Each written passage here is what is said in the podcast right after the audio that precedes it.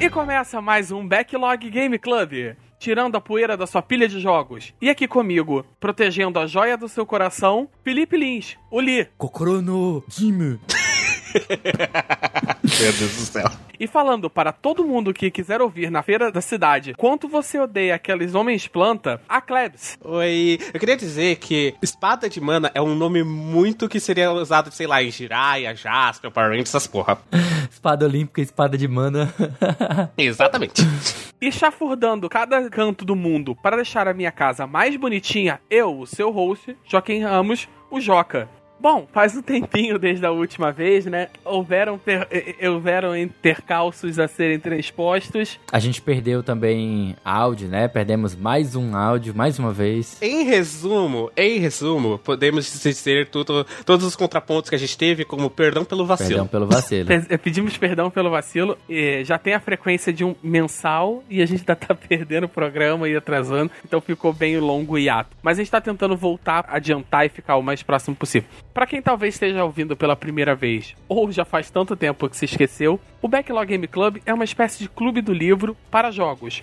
Nós temos um grupo no Telegram, onde todo, todos os membros podem fazer uma sugestão de jogo. Dessa lista de sugestões são sorteados cinco jogos e eles são votados para ser o jogo do mês. O jogo do mês é a gente sempre avisa no final do programa qual vai ser o próximo jogo e a gente discute aqui no final e durante o mês inteiro lá no grupo do Telegram. Com a participação de todos os membros. O jogo do mês passado foi Transistor. Como eu já disse, a gente perdeu a gravação, infelizmente. Foi uma ótima gravação, rendeu muito bem, a gente falou bem do jogo. Porém, a gente perdeu a gravação e a gente pede desculpa por A gente isso. não lembra nem do, do online, né? Mas eu lembro que foi uma recomendação, todo mundo gostou bastante. Na verdade, foi, mais, foi a primeira vez que foi dividido, né? Que a gente não chegou num consenso sobre se era recomendação ou não. Se eu bem me lembro, você recomendava. Eu, eu falei que não era um jogo. Eu não recomendava e a Klebs ficou mais neutra. E o que eu disse foi que o jogo, ele. Ele era um bom jogo, porém eu não acho que se você perdeu o bonde dele na época, ele seja um jogo necessário. Eu não recomendaria ele, mas eu também não impediria ninguém de jogar. é um pouco diferente do ódio que eu tava de Indigo Prophecy. É, que, eu, que eu- impediria ativamente alguém de jogar aquele Oh, jogo. boy.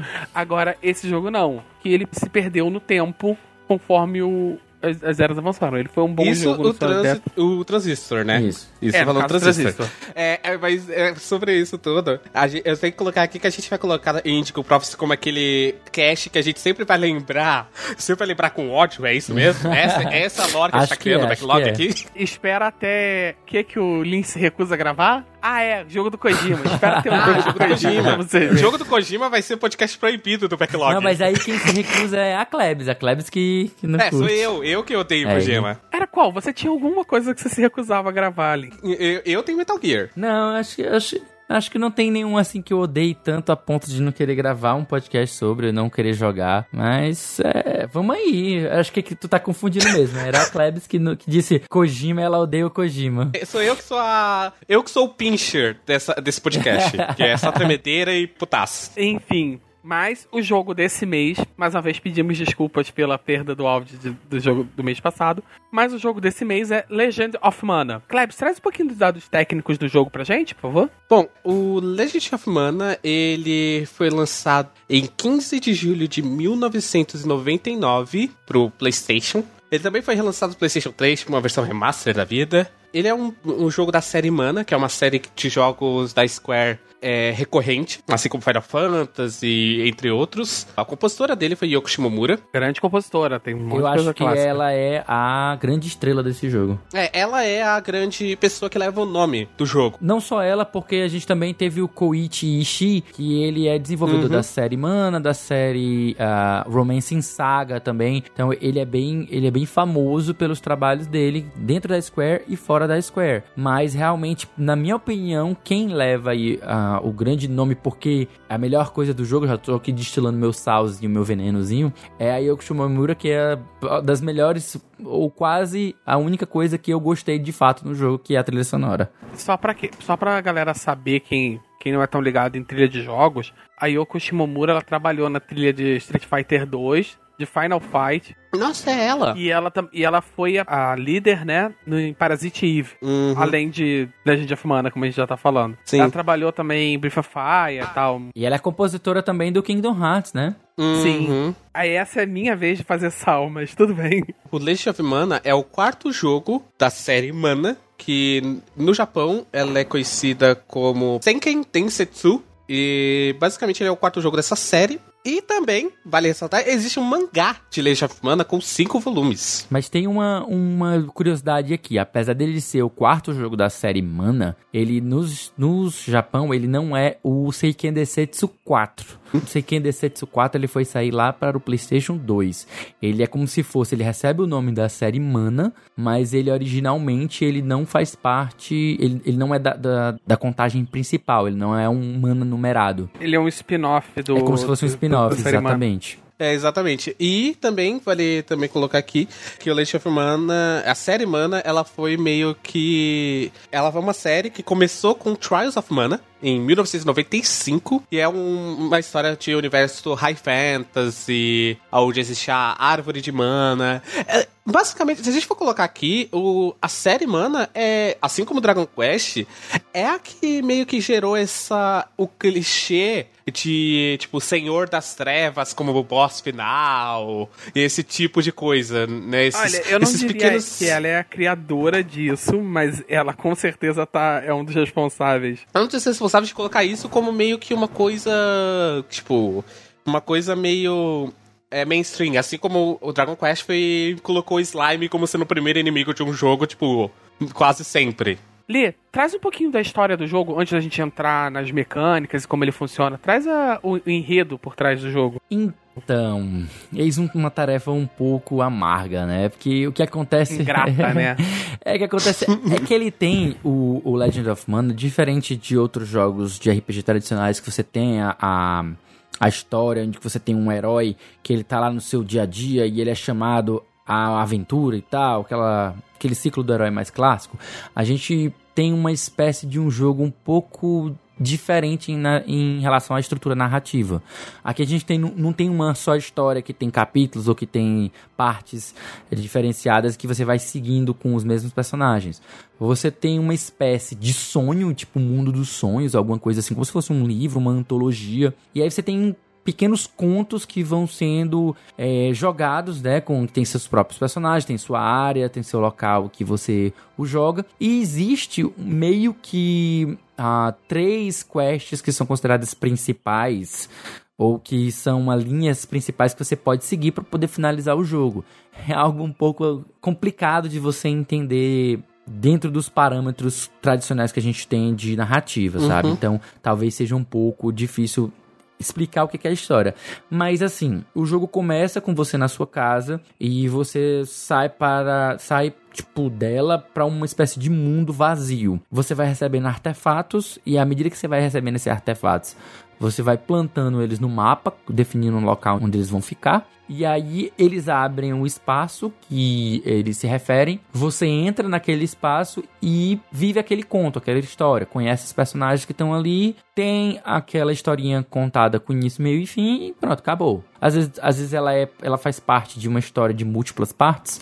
Então ela é um capítulozinho de uma história um pouco maior. Mas, ah, no geral, essa é a ideia da, da narrativa dela. É uma coisa bem experimental mesmo. Sim. Se a gente colocar meio que aqui nos moldes atuais, seria meio que eles fazem de maneira muito melhor é, no jogo Kingdom Hearts Birth by Sleep, onde você tem três histórias que vão existindo e pra você ter a história completa do que tá acontecendo, é, você precisa ter jo- jogado todas as histórias em Eu não sequência. sei, se, eu não sei né? se fica tão próximo nesse sentido, porque as histórias são realmente bem diferentes e são, tipo assim, muitas delas são independentes. Eu acho que, sei lá, o jogo deve ter 50 quests, que são 50 contos, 50 historinhas. Se você tiver, assim, ah, 15 que são ligados entre si, que acontecem ao mesmo tempo, acho que seria muito ainda, mas não é que. Não é como se fosse a mesma história contada sob perspectivas diferentes. Não é nesse sentido como é o Kingdom Hearts. Ele é realmente são pequenos contos. Cada artefato é um contozinho, uma parte de um conto maior, ou então só uma coisa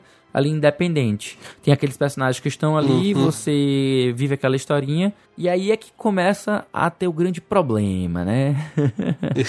Hoje, hoje, hoje, senhoras e senhores, o, eu e peguei emprestado o terninho com gravata vermelha do Lins, tá?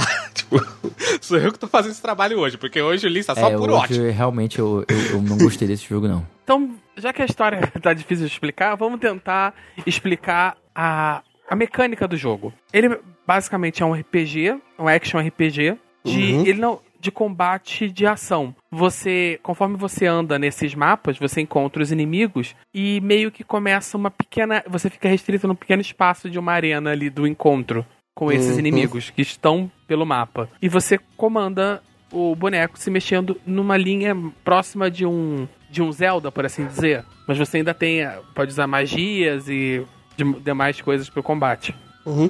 Meio que se a gente for colocar, é meio que parecido, parecido com o que, eles, com o que existe em Chrono Trigger, né? Que o combate não é aquela coisinha é que meio, o Chrono tipo... Trigger, ele é combate por É, turno, ele- né? Ah, Eles, sim. eles, eles disfarçam o turno com o contador, mas ele é um combate de, de RPG de, por turno, É. tradicional. Não, não, sim, o que eu quero dizer é essa coisa de não ir pra uma tela diferente. Ah, sim, sim, sim. De De, não ir- aproveitar o, ambiente pra poder fazer o combate. Sim, é uma coisa que.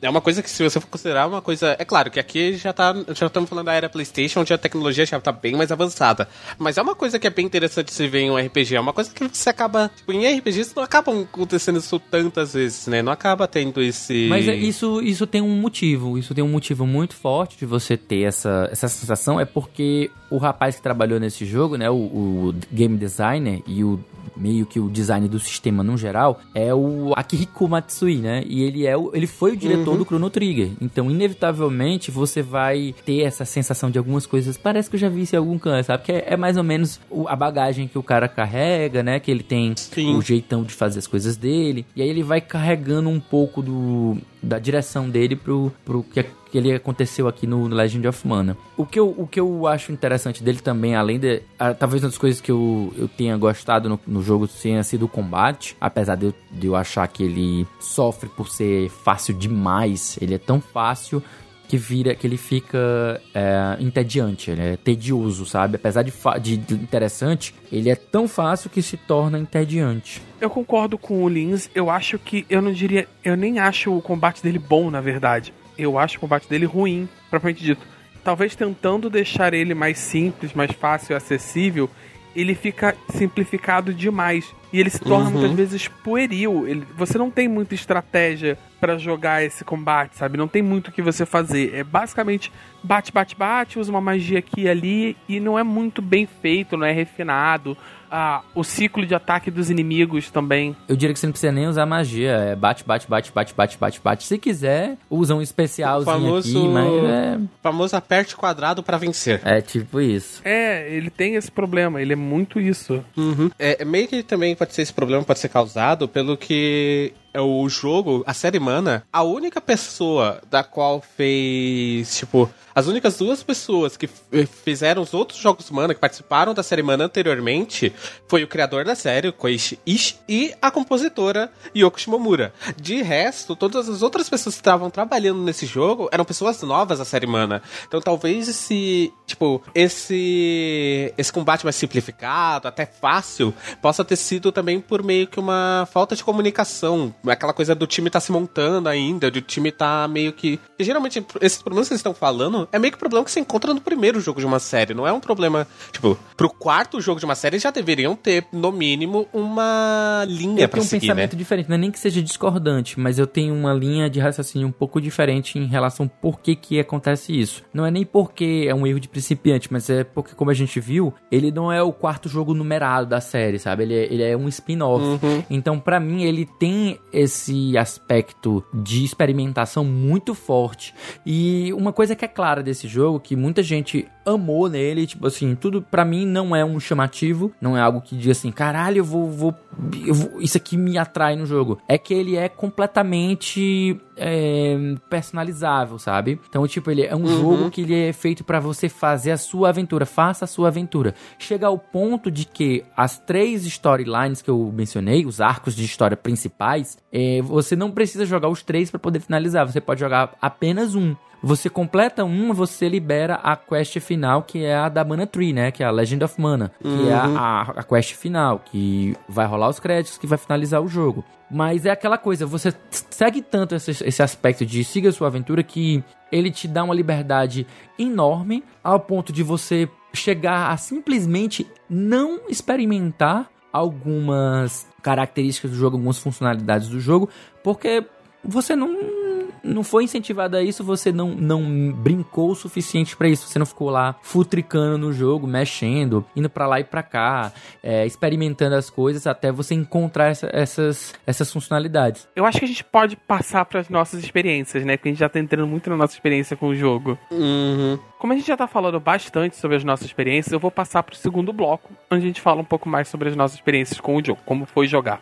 Então, é, já que o Lins já estava puxando, Lins, começa a descrever um pouquinho como foi a sua experiência. Eu gostei muito da trilha sonora, muito, muito mesmo. Foi uma das coisas que ficou na minha cabeça e que embalava o tempo que eu estive com o jogo. Eu sei que, salvo engano, tu abandonou ele, não foi? Sim, eu abandonei ele eu não cheguei a completar a primeira storyline. Pois é, inicialmente eu não fui da, do visual, do, da arte dele. Muita gente disse assim, mas como assim que absurdo? É tão lindo esse jogo, blá blá e tal. E assim, as animações e os cenários são de encher os olhos. São coisas lindíssimas, cenários pintados à mão e que foram transformados em, em pré-render, né? Que não, não, é difícil envelhecer esse tipo de, de, de coisa. Mas o que eu não gostei muito foi da direção de arte. Eu acho ela, de certa forma, genérica.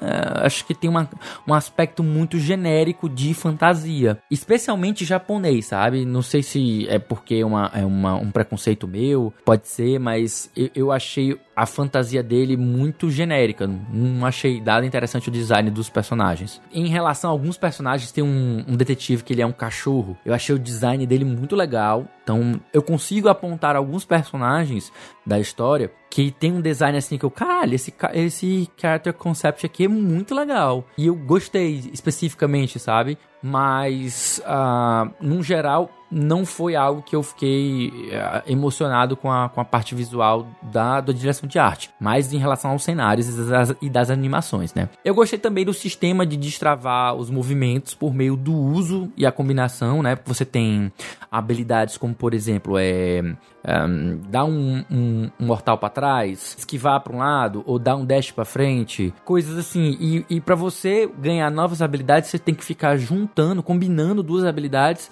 e ficar usando elas até que elas somem pontos e você possa liberar. Digamos que você tem uma habilidade que ele dá um avanço para frente. E aí você usa bastante esse avanço até ele ganhar um avanço em que ele avança batendo, entendeu? Então, tipo, você vai melhorando as suas habilidades à medida que você vai utilizando elas. Eu achei isso muito interessante. Uhum. E eu vou dizer aqui que você falou da direção de arte, algo bonito e tudo mais, mas para mim, de verdade, parece muito que eu tô vendo um jogo de Super Nintendo.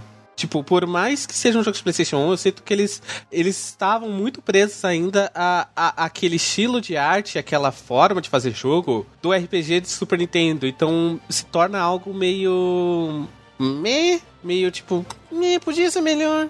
Eu, eu discordo bastante de você, Clebson. Eu, eu, eu não consigo concordar. Eu não consigo concordar porque, na verdade, na verdade, o que tu tá querendo dizer que parece um jogo do Super Nintendo é porque é uma pixel art. E, de fato, ele é pixel art. Você tem muito ainda, e talvez seja o auge, acho que o auge supremo do pixel art tenha sido no PlayStation 1, esses, esses jogos que ainda utilizam esse visual. Eu acho lindíssimo e Pra ser sincero, eu prefiro os jogos que tem esse visual, que mistura o pixel art com alguns elementos de 3D, do que os jogos full 3D dessa época. O PlayStation 1 teve jogos full 3D, como por exemplo o Metal Gear Solid, né? Que você não gosta. Mas nessa uhum. época a gente tinha, é, tinha Socom, tinha Final Fantasy VII, que era misto também, era híbrido. A gente tinha uhum. uh, em outro videogame, mas que também era da mesma época, a gente tinha o, o Mario 64. Então era ainda um, um 3D muito rudimentar, muito triângulozão, muito quadradão, sabe? Muito poligonal, uhum. né? Isso, eram, poli, eram poucos polígonos ainda, então eu, eu não achava aquilo ali bonito. Não tinha texturas bonitas, não tinha modelagem bonita, porque era poucos polígonos. Então, quando um jogo fazia um uso de um, um visual ainda, como você disse, do Super Nintendo, de pixel art e era de encher os olhos, para mim valia muito mais do que um, um 3D feio, sabe? Então talvez a gente divirja nesse sentido, mas eu concordo com você que tem esse aspecto de Super Nintendo, porque enfim, é um jogo de pixel art. É, eu discordo porque eu acho o pixel art dele maravilhoso, assim. Eu, eu acho uma das melhores coisas no jogo. Não é definitivamente o gráfico não foi uma das coisas que me fez dropar o jogo. Falando um pouquinho sobre puxar logo a minha experiência, eu vou sair um pouco da parte artística dele, que eu acho muito bom, mas eu vou voltar depois. Eu vou começar falando por que, que eu dropei o jogo. E ele tem um esse aspecto, né, experimental de tentar transcender um pouco do que é um jogo, de tentar fazer uma narrativa, você ter a sua própria narrativa e poder fazer a história do seu jeito. Mas eu acho que, até por ser uma coisa muito nova pra época, né? Lembrando que ele é um jogo de PS1, uhum. ele não sabe conduzir. É, porque por mais livre que você seja, por mais sandbox que o jogo seja, alguma coisa, ele vai te conduzir em algum nível. Ele precisa que você saiba algumas coisas, ele precisa que você aprenda algumas coisas, ele precisa que você entenda vários aspectos sobre ele, porque é um, é um mundo com regras. É o direcionamento, né? Tem que ter um direcionamento qualquer, tipo, assim, sim, que te mantenha para que você é um não mundo, se perca, né? Por mais livre que seja o mundo de um jogo, é um jogo e é um jogo com regras. Você precisa conhecer os verbos daquele mundo, sabe? E, hum, e ele é, faz um concordo. trabalho horroroso de te guiar em qualquer aspecto disso. Para onde você tem que ir a primeira vez, como você encontra as pessoas, o que, que eles querem. Na, o jogo ele, ele tem tanto uma coisa de querer que você faça a sua própria aventura, que ele, ele não te diz o que você precisa ser feito. Ele não te apresenta quase aspecto nenhum dele. Ah, parece que o jogo espera que você vai ficar rodando sem parar e uma hora, eventualmente, você esbarre no que você precisa. E aí você começa uma aventura porque você descobriu sozinho é. e Isso tal, tem e... valor para muita gente. Muita gente gosta dessa sensação de descoberta, mas eu pessoalmente não gosto. Talvez se eu tivesse jogado na época do PS1, jovem, adolescente, com bastante tempo Nossa, livre. Põe bastante tempo livre, viu? Eu teria gostado disso, sabe? Eu ia ficar rodando e descobrindo, e nossa, eu Nossa. achei esse item aqui, eu achei esse companheiro aqui secreto. Eu acho que eu só gostaria, eu só gostaria disso mais, tipo, se fosse algo realmente, tipo, criança, adolescente e tal, mas também aquela coisa de, tipo, eu ter pessoas com quem conversar para poder, tipo, para poder conversar Total. sobre isso, saca? É meio que é meio que esse sentimento, tipo, parece que eles queriam gerar esse sentimento, mas no final o que acabou gerando é só uma experiência que ficou meio ah, Acho que é justamente por isso, né. mas isso faz sentido, é porque a gente tá jogando fora de tempo, fora porque meio que não, não é de hoje que existe essa cultura do, do não diria do que do hype, mas da, da troca de informações sobre determinado jogo. Então, eu imagino que Não, ele foi sim. planejado para ser um faça a sua aventura, converse com outras pessoas, vá trocando ideias e aí vocês vão descobrindo coisas que são segredo, que não estão tão óbvias. E daí vai, eu vou falar para vocês que eu finalizei o quase finalizei o jogo e eu praticamente não sabia que existia sistema de crafting, não, não nem utilizei inclusive. Eu no final do jogo eu descobri que existia um sistema de patch que até foi necessário para poder é, fazer um, uma dungeon que precisava de três pessoas na party. E aí era exatamente o personagem principal, o, o aliado e um pet. E aí, como eu não sabia que existia como ter pet, eu fui procurar um FAQ na internet e disseram: olha, tem, tem FAQ, tem, tem pet. Você pode capturar inimigos e transformá-los em pets. Eu, vala? Não sabia disso. Olha só, essa questão do FAQ foi basicamente o que me fez dropar o jogo é, eu comecei a jogar e eu ficava rodando muito até achar as coisas, sabe? Ele não tinha uma direção e eu ficava falando com. Tinha que falar com todo mundo no fucking. Nas fucking vilas, sabe? Nos lugares, para tentar entender e tal. E eu pensei, cara, aí eu toda hora eu tive que recorrer. Eu comecei a recorrer a um FAQ. Porque eu não tinha esse tempo mais de adolescente de ficar explorando aquele mundo para sempre.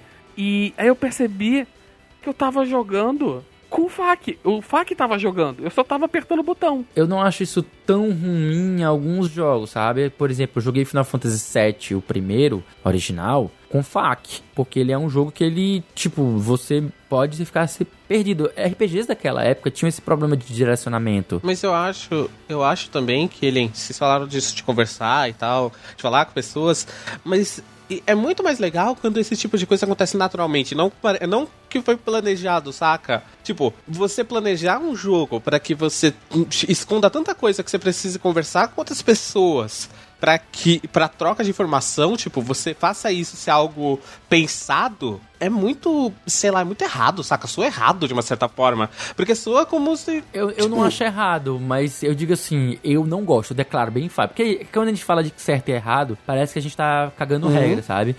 Ah, a, sim, a gente claro. impõe uma. Sim, sim, um, perdão. Inclusive, perdão. Um monolito moral, né? A gente impõe uhum. um... Isso, exatamente. Eu, pessoalmente, eu não gosto. Quando o jogo não tem direcionamento nenhum, é tipo, faça sua aventura, descubra por si mesmo, eu realmente. Eu gosto nem nem do 8 nem do 80. Nem que ele seja completamente sem nada e nem que seja aquele jogo que pega na tua mão e nunca solta, que fica o tempo todo, oh, agora faça isso, agora você, gente, eu não sou idiota, Você sei. pode botar um peixe aqui. É, eu, nossa, velho. Hum. Se você apertar lendário, você pode botar um peixe você aqui pode apertar no momento em que o peixe começa a vibrar para você poder puxá-lo. Nossa, é mesmo? Eu nunca teria adivinhado.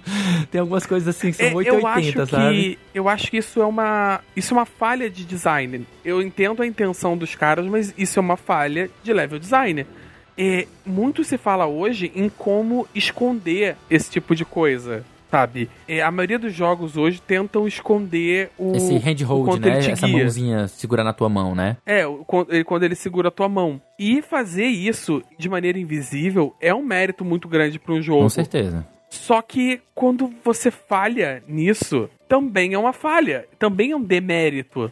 Sabe? E o jogo falha em tentar fazer te conduzir de maneira invisível. Eu, eu creio que eles. então, é tentaram, é porque. Né? Apesar. Pode. As pessoas podem falar o que quiser, tipo, que não gostam desse jeito de o jogo guiar você e tudo mais. Mas é, é, tipo, se você não faz isso, o ser humano é burro, saca? De uma, sendo bem sincero, o ser humano é burro, ele não vai, E tipo... aí que tá, tem muita gente que defende que, ah, se você é burro, fique bom ou melhore, tipo, é, então, não, good, good, é, então, sabe? Eu acho esse pensamento, eu tinha esse pensamento, eu tinha esse pensamento, e eu acho, hoje em dia, eu não gosto desse pensamento de nenhuma uhum. forma, porque eu acho que ele, ele leva uma coisa de, tipo, eu cresci sem jogos, e quando eu comecei a jogar videogames, eu não tinha a lógica de de videogame que é necessária para jogar muito jogo. Para você jogar um Mario, Mario é mais difícil do que você pensa, tipo, mil é, vezes, a gente, cara. A gente não tem... É porque já tá tanto na nossa memória, é, memória muscular, memória, coisa que como a gente aprendeu, a gente aprendeu na marcha. Tipo, eu, eu sofri muito para finalizar Sonic. Sonic foi meu primeiro videogame, assim, em casa, sabe? Eu tinha jogado ainda, na casa da minha tia, tinha jogado o Atari. Mas o Mega Drive foi meu primeiro videogame. Então, pra eu aprender a passar do primeiro chefe do, do Sonic, foi preciso meus primos, que eram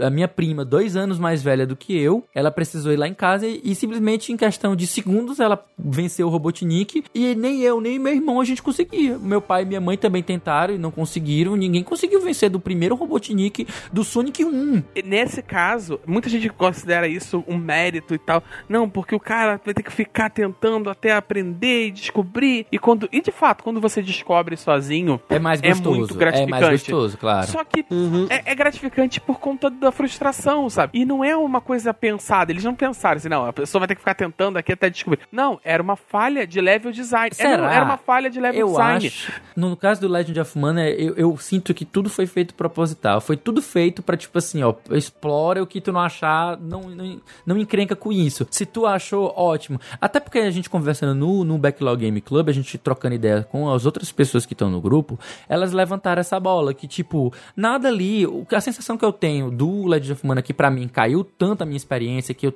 transformei ele num jogo que, ai meu Deus, ele poderia ser muito legal, em simplesmente uma coisa medíocre, para mim foi uma experiência medíocre.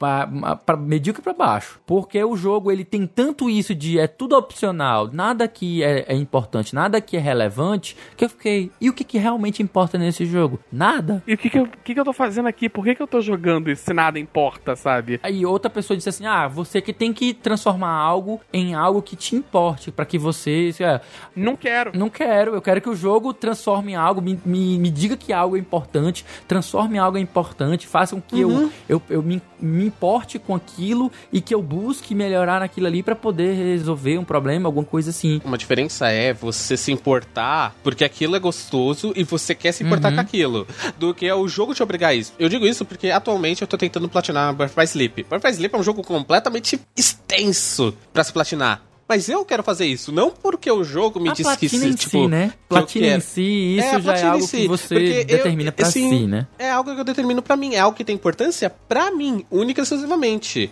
E o jogo não me obrigou a ter essa importância, saca? Eu acho que quando, o jogo, quando você gera um interesse por aquele jogo porque você quer ter interesse naquele jogo, é uma experiência completamente gostosa. E eu tava falando também antes de, tipo, dessa lógica de videogames e, e desse trabalho falho que ele tem de te guiar.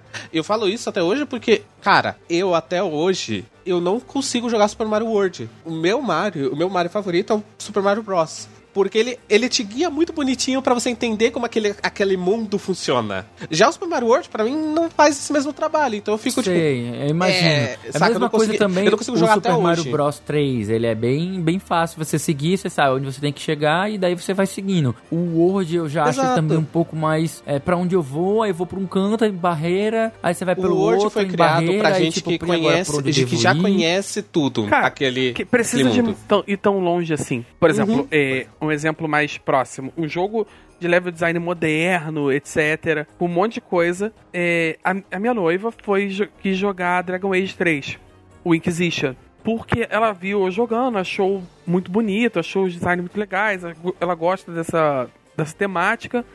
Aí ela dava. Os bonecos são altamente customizáveis, né? O protagonista, então ela adorou isso, né? Poder fazer a, a elfa dela tal. Só que ela ficou empacada num, num processo de que ela não conseguia pegar uma quest pra seguir em frente. E ela não sabia identificar no mapa onde tinham as quests pra ela poder progredir. E o mapa tava Uhum. marcando um, uma exclamação. Eu falei, olha no mapa, vê onde tem as outras quests. E ela não. Aonde que tá mostrando? Não tem nada marcando aqui quest. Ela não tinha esse raciocínio de que exclamação significa quest, Uhum. significa objetivo. É, e é uma bagagem que eu também. Eu, já aconteceu comigo também. Pode parecer óbvio pra gente, porque a gente tem essa bagagem.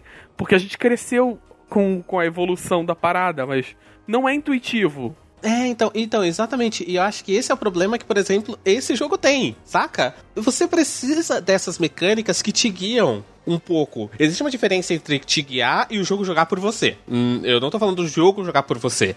Eu tô falando, tipo, coloca um propósito, saca? Coloca, sei lá, tipo, coloca uma história principal e eu às vezes só diverjo entre, as histórias isso, paralelas. side e- quest, mas me né? coloca. É, mas me coloca numa, num, num, num ponto, saca? Pra que, caso eu queira fazer as sidequests, caso eu tenha interesse pelo seu jogo, eu vou procurar Uhum. isso. Eu vou procurar onde tem boss, aonde tem missão, Onde tem as coisas cacete, opcionais, saca? né? Eu, é, onde tem as coisas opcionais. Eu vou procurar isso. Não é você que vai me falar, você tem que procurar isso, saca? É, é meio que.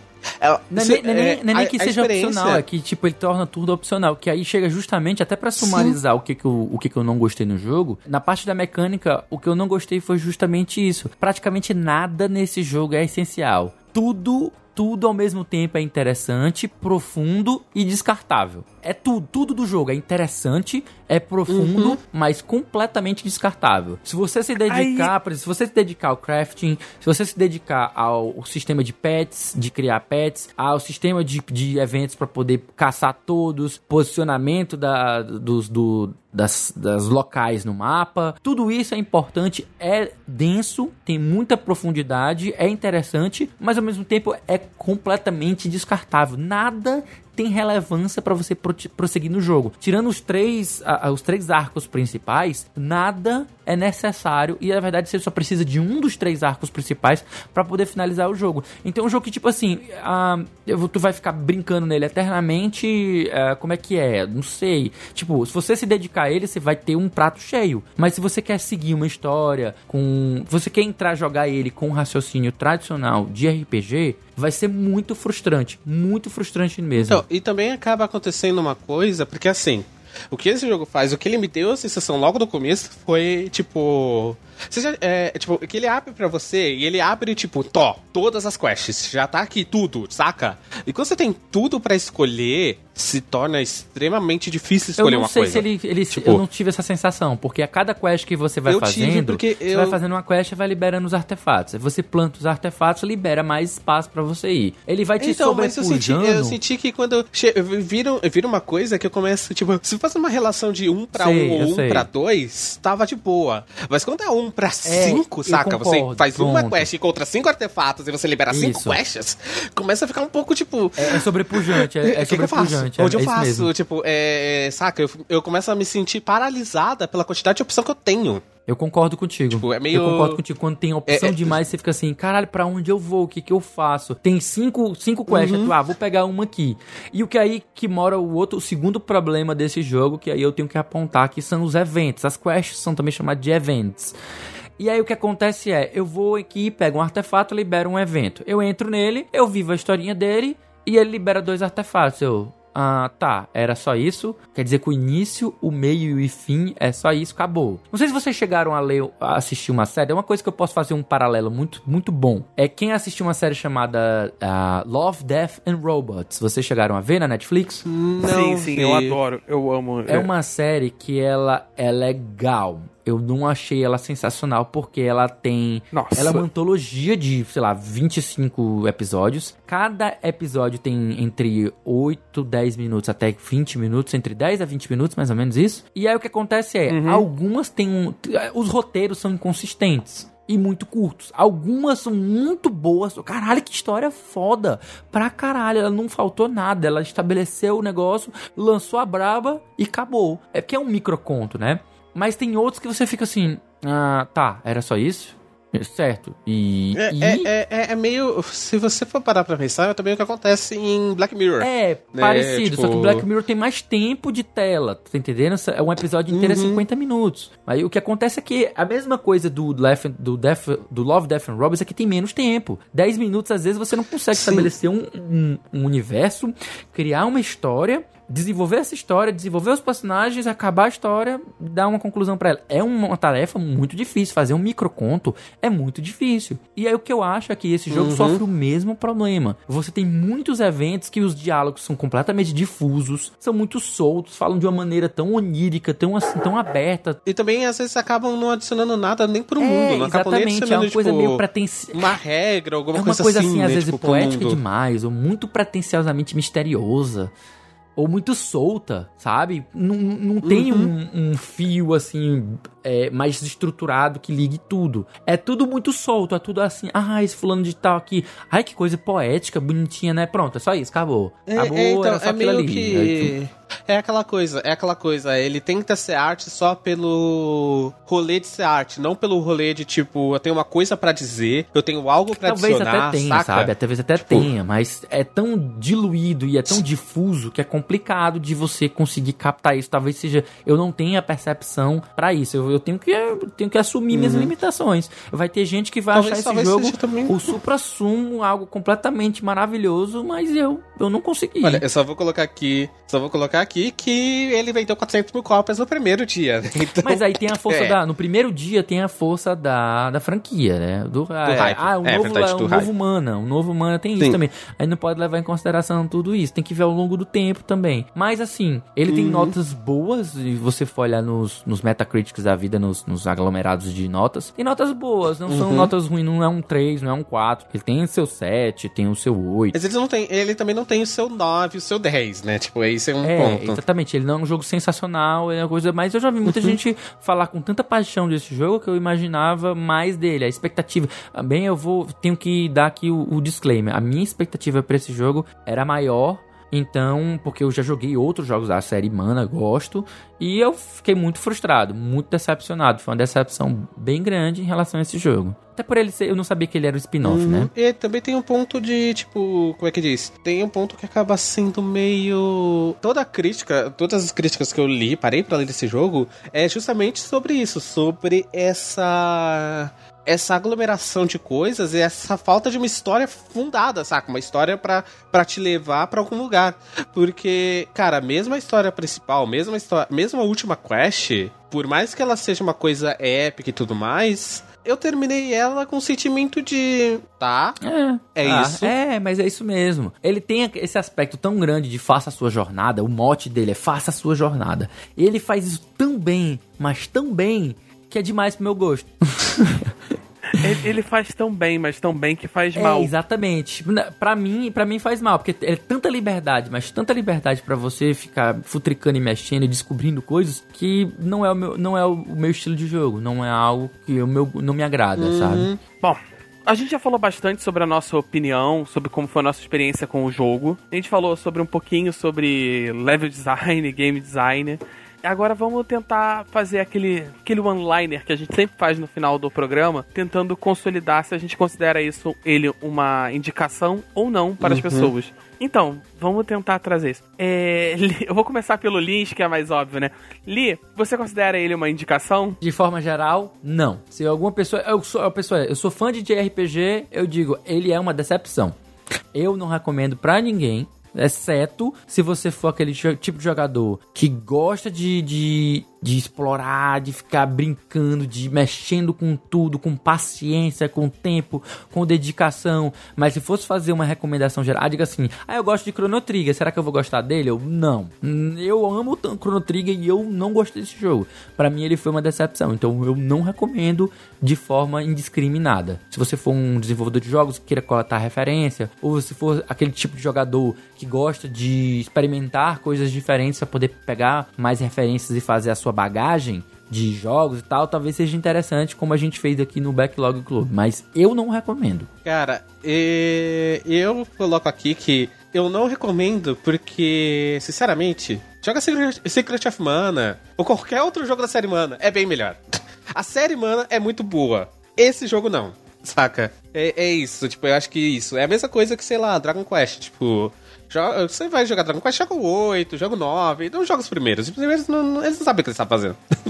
Bom, eu, eu, consi- eu consigo ver em vários níveis a quão foi interessante ele foi pra época. Eu consigo ver o mérito dele, mas eu acho que como muito parte da transição ali no início do PS1, ele ficou muito atado e ele ficou muito gas- gasto pelo tempo. Muita coisa que foi experimental ali acabou pavimentando o caminho pra outros jogos, porém já tá velho demais, já tá foi abandonado no desenvolvimento de jogos. Muita coisa ali ficou anacrônica. Então, assim, eu não. Eu acho talvez seja uma experiência interessante, dependendo do que você tá procurando. Mas se alguém, como fã de, de RPG, como fã de action RPG, me perguntar, você acha que eu deveria jogar esse jogo? Eu vou dizer não. É, E se, se você quer. Ah, eu queria ver. Me falaram sobre esse jogo e eu acho a proposta de você não ter direcionamento nenhum interessante. Isso aqui, eu falo, vai lá, mas. Resumindo, eu não faço ele de uma recomendação. Olha aí, pra, pra, pelo, nós acabamos chegando em um consenso. Eu acho. Peraí, peraí, peraí. Eu acho que essa é a primeira vez que a gente tem um consenso negativo.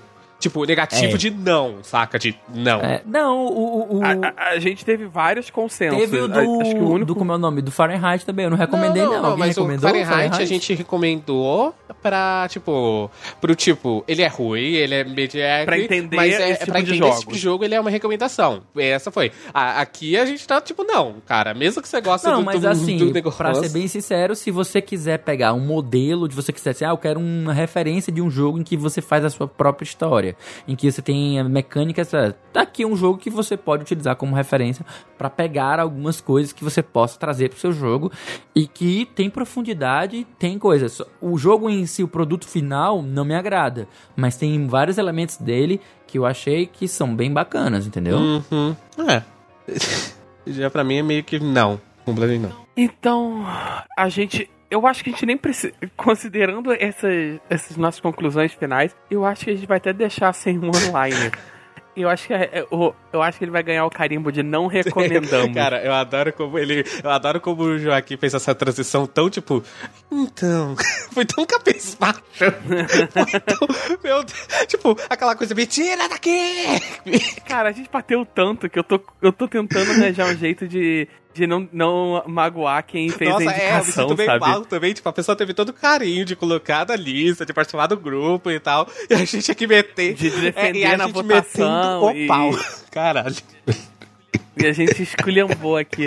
É diferente de Fahrenheit. Fahrenheit foi uma indicação querendo o E, nosso e pelo mal. menos é engraçado, vai. A Fahrenheit a pessoa é queria menos ver. engraçado. Não, não, pior que não. Pior que a pessoa realmente ele queria experimentar e tal, e tudo bem. É. Tá de boa. Foi, foi bom experimentar. Eu Sim. disse assim, porra, David Cage início de carreira e Tá ali, tal. moleque é, valeu novo, a pena, pá. valeu a experiência. Já o Legend of Ah, Mana, o rapaz que indicou, ele disse que era o jogo favorito da vida dele e tudo mais. Nossa, Eu, cara, desculpa. Desculpa, não me deu. Desculpa. Eu consigo ver que talvez fosse é, um jogo que eu gostasse muito se eu tivesse jogado na época, com o espírito da época.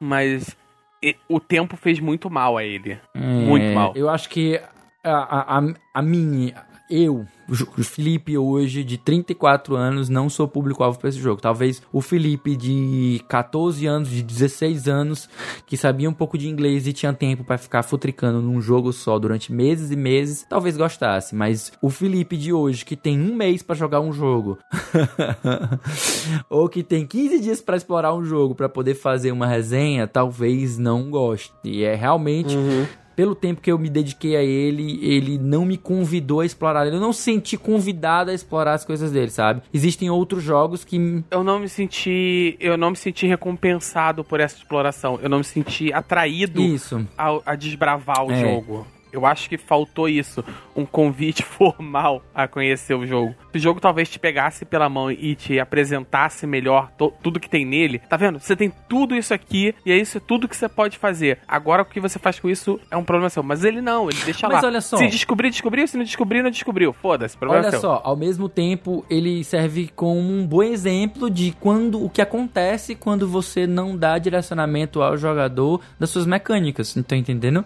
Então, tipo assim, ele nessa falha entre aspas aqui que a gente considera como um problema, ele acaba nos dando um exemplo do que acontece quando o jogo não faz esse trabalho de orientar bem. Então ele acaba, a gente consegue tirar algo de positivo dele, sabe?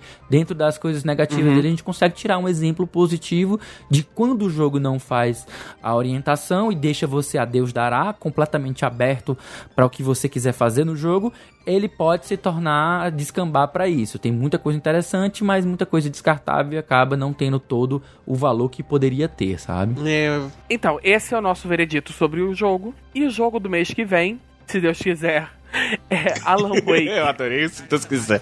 É, então, tentem jogar o jogo pra gente poder discutir aqui. A gente vai tentar dar uma acelerada e botar a agenda em dia.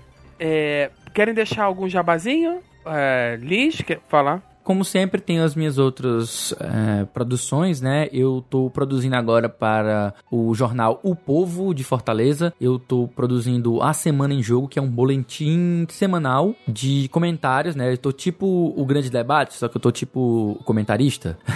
não sou a Gabriela Prioli porque eu não discuto com o Caio, mas a gente apresenta a notícia e a gente debate um pouco sobre ele faz alguns comentaristas. Então eu sou comentarista lá. E além disso, tem o Cast Potion. Mensalmente a gente entrou em hiato, né? Porque alguns participantes, a maioria dos participantes está ocupado, então a gente não tem condições de tocar o projeto. Mas fica a recomendação aí também dos, dos nossos casts anteriores. E você me encontra no Twitter como o Felipe Lee. Eu troquei a minha arroba, agora é o Felipe Lee. Mais fácil do que anteriormente. É, Klebs?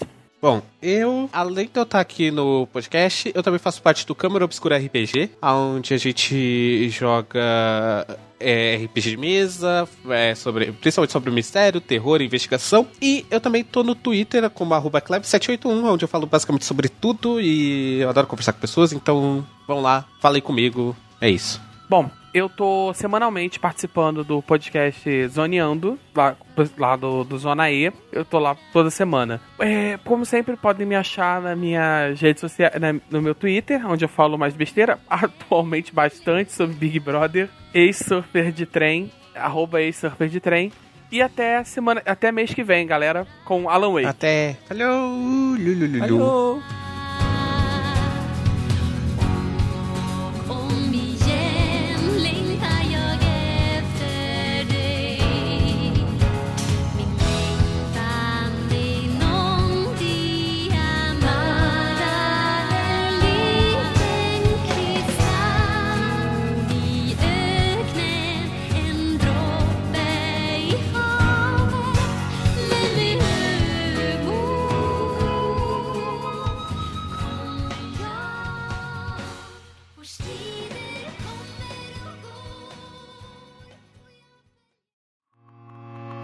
Podcast foi editado por Felipe Lins.